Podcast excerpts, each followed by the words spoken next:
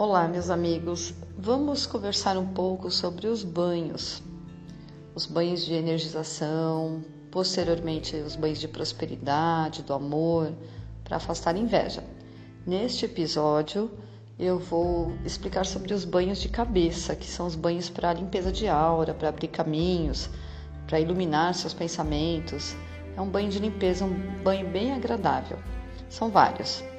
Banho de boldo, você pode jogar da cabeça. Banho de alfazema, o banho de anis estrelado, alecrim, é, água de arroz cru e camomila. São os banhos utilizados de cabeça. Banho de boldo é conhecido como banho de Oxalá. Né? É, esses banhos você esquenta a água, desliga o fogo e coloca sete folhas de boldo, ou três anis estrelado, três punhadinhos de camomila, alfazema, três gotas ou uma tampinha de, de alfazema, aquele líquido, né? Perfume de alfazema, a essência. E esse banho você pode jogar da cabeça.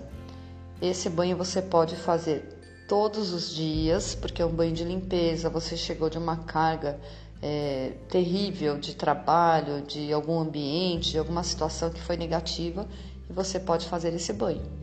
Outra forma também de você utilizar o boldo, se você não puder fazer o chá, você pode pegar a folha de boldo e como se estivesse penteando os cabelos. Penteia a cabeça, o cabelo, passa no, no seu ombro e tudo. Aí você vai na rua, e joga na rua. Então vamos supor, se você está em casa, não tem como você sair novamente para ir jogar na rua, você deixa mais mais próximo possível da porta de saída e quando você for sair, você pega aquela folhinha e já já despacha ela pela rua mesmo, pela guia, tá bem?